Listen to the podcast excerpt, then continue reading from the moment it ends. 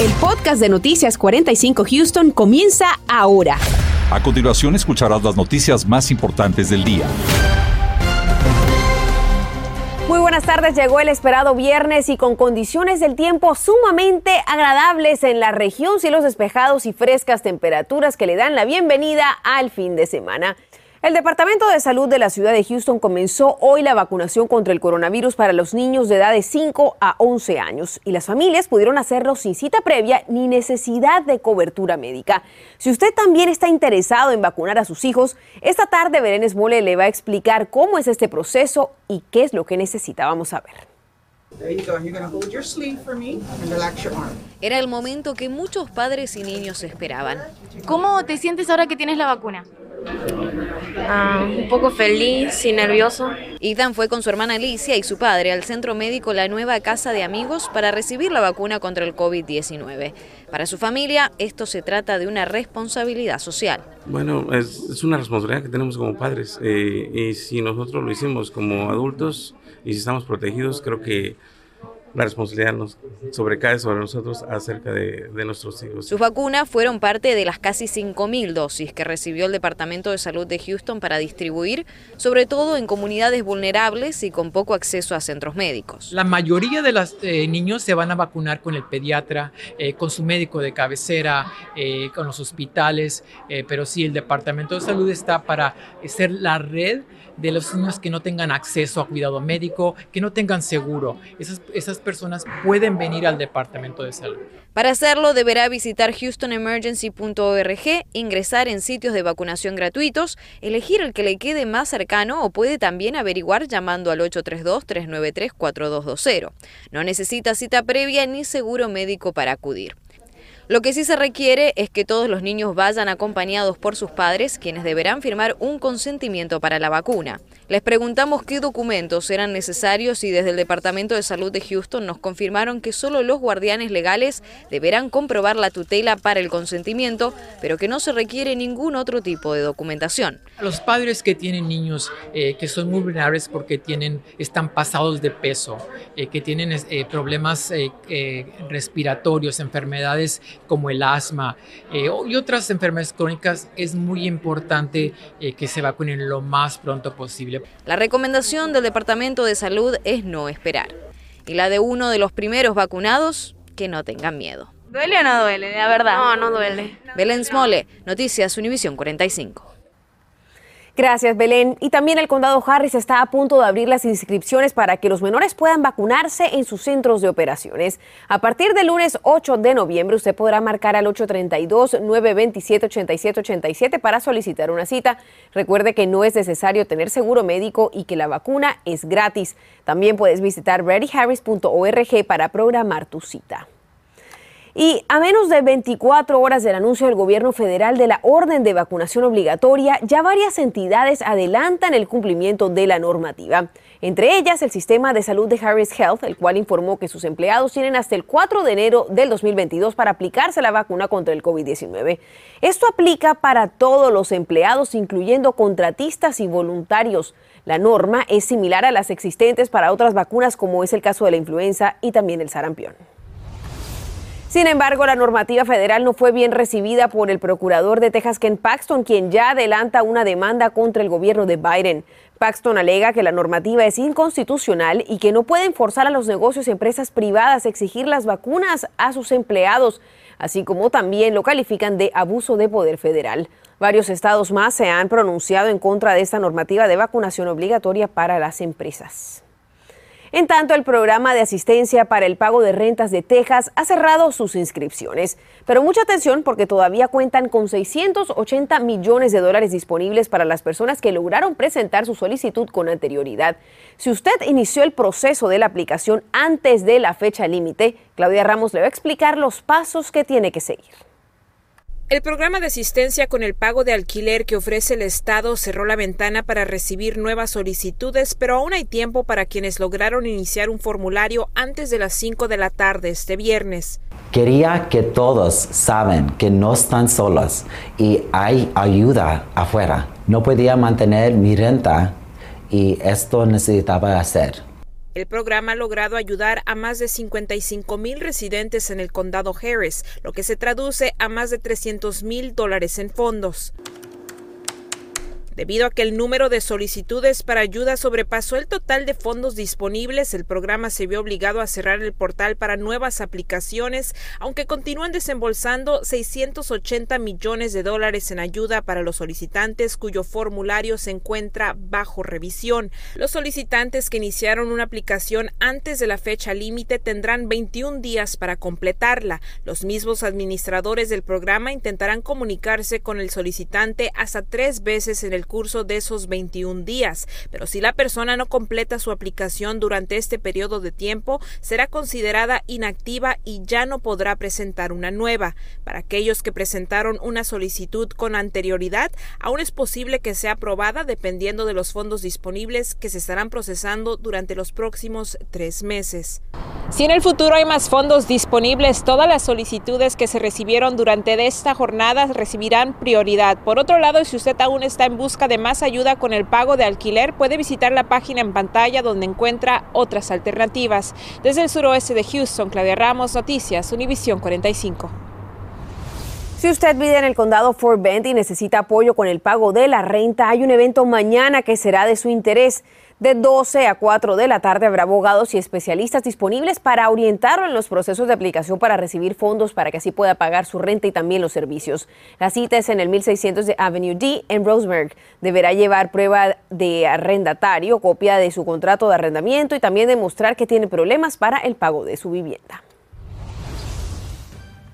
Y seguimos de cerca el caso del menor que fue encontrado muerto junto a sus tres hermanos abandonados en una residencia de nuestra área. La madre estuvo hoy en corte. Tenemos lo último de esta investigación.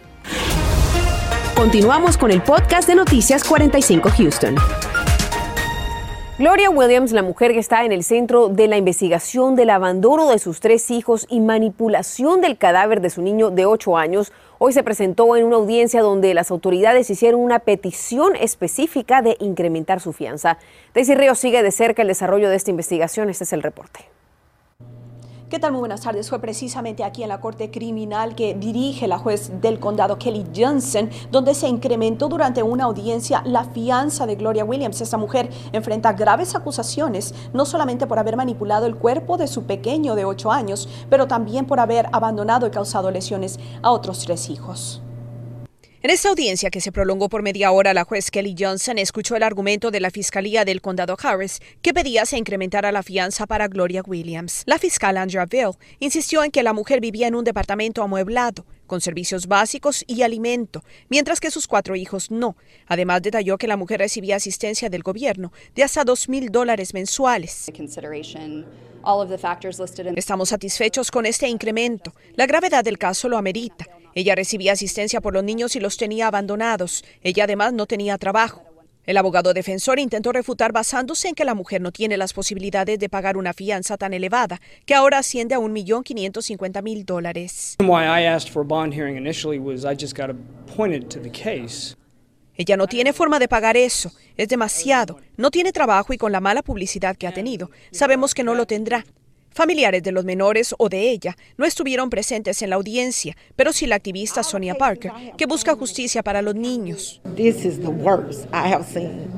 Lo que ella hizo no tiene nombre. Abandonó a sus hijos por un hombre, los maltrataban, el abuso que sufrieron sin siquiera poder defenderse. Y además, considerando que dos niños son autistas, la Fiscalía no descarta incrementar los cargos asesinato castigable con la pena capital.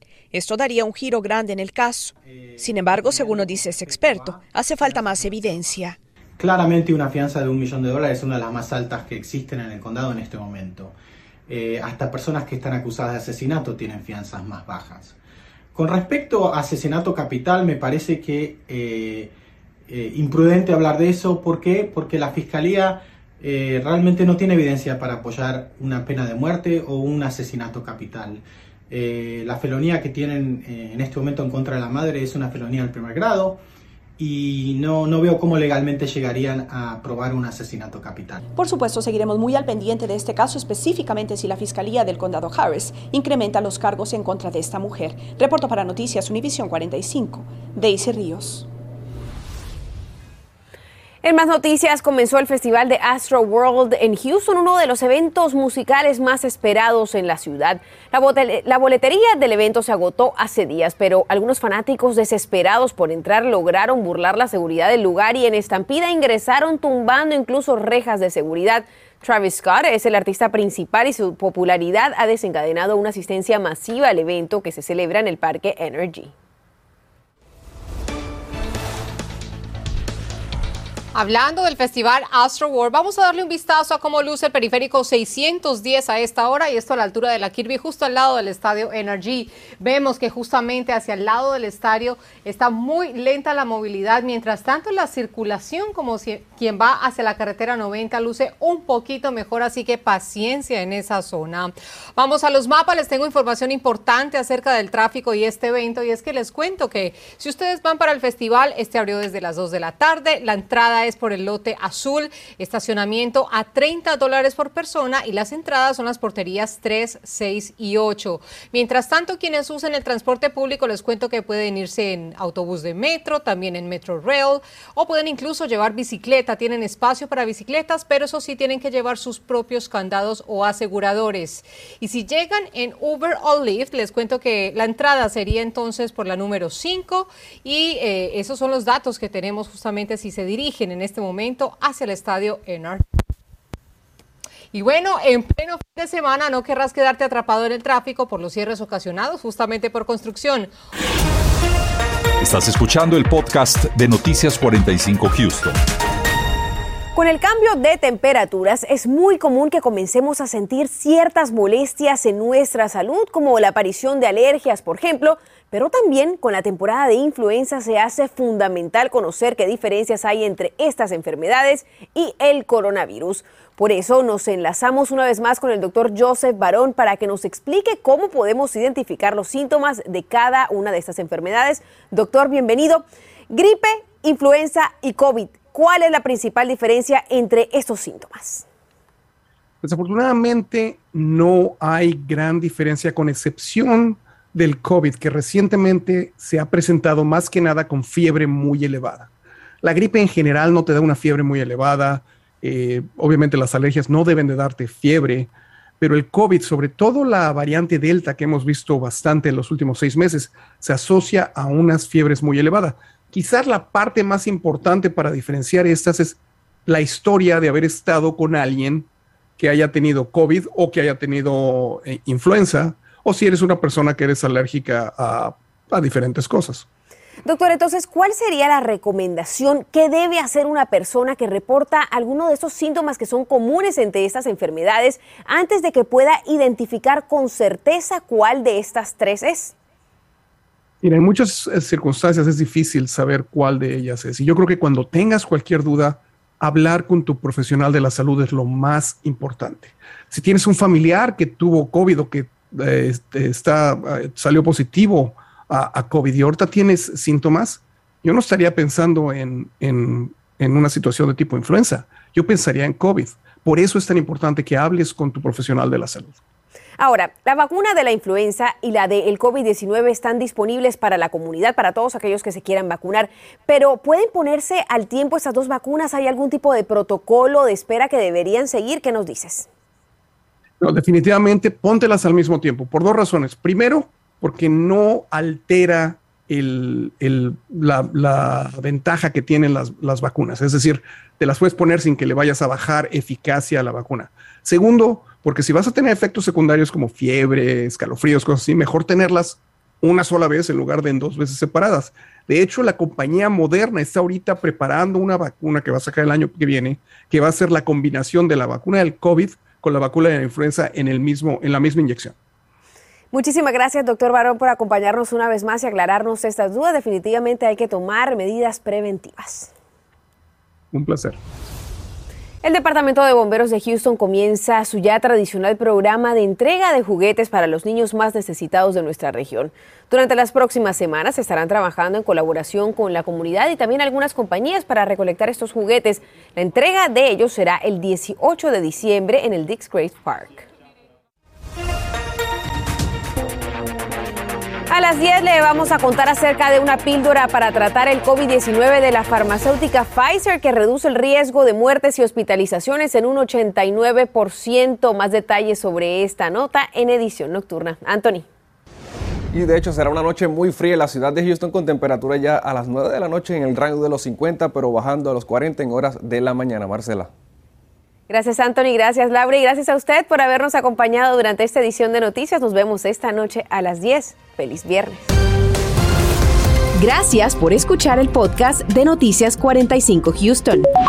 Puedes descubrir otros podcasts de Univision en la aplicación de Euforia o en univision.com diagonal podcast.